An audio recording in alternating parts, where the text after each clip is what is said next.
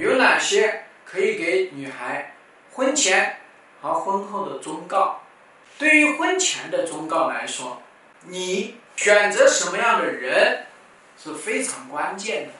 你不能够通过他对你的小好，蹲下弯下腰来帮你系个鞋带，你就奋不顾身嫁给他。你不能够，你的父母都已经非常严重的反对你们在一起，你都不能够停下来想想，父母反对这个男人啥？这是我们在选择男人的时候一定一定要慎重去考虑的事情。他满足我们什么？我们真正渴望他什么？第二条忠告：爱情，它是生活在天上的；婚姻，它是生活在人间的。你把天上的这个生活的方式，你把它引到人间，它就很难过好。也就是说，你要把爱情放在婚姻的城堡里面，把它来养一养。在这样的一个情况下面呢？才能够让爱情长久，才能够让婚姻得到爱情的滋润。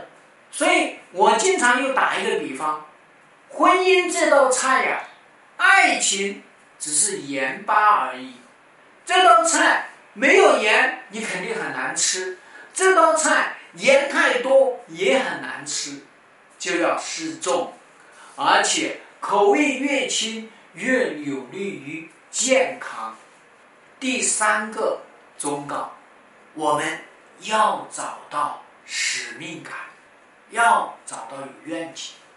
你在婚前，你跟他在一起，你们两个人在一起，为什么在一起？没有搞清楚，这就没有使命感。你结婚了要图的是什么？你都没有，那你们两个怎么搞在一起？就没法搞在一起。所以说要清晰。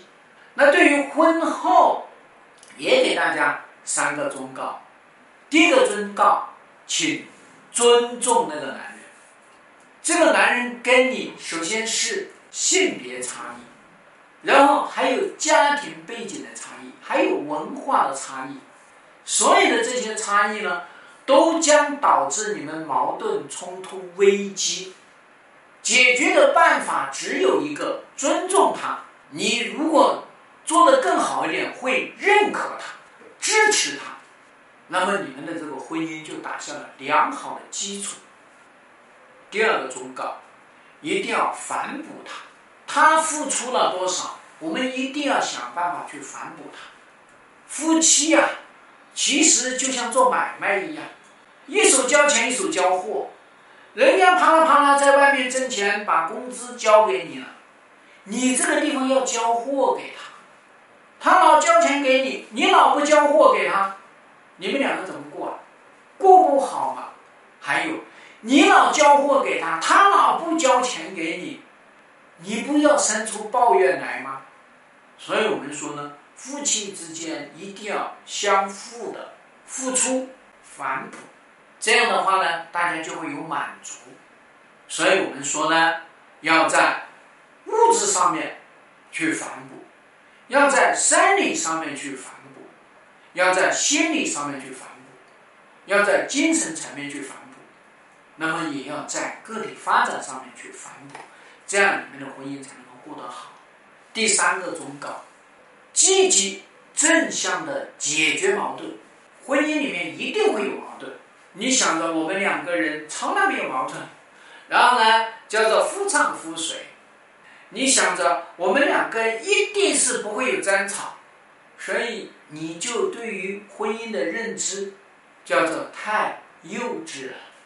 婚姻有争吵有矛盾没有关系，对于矛盾我们要及时去处理，对于矛盾我们一定要积极的去引导，对于矛盾我们一定要正面的去理解。我们要把不好化成好，要把创伤变成疗愈，所以在这样的一个情况下呢，夫妻两个人才会结成革命友情。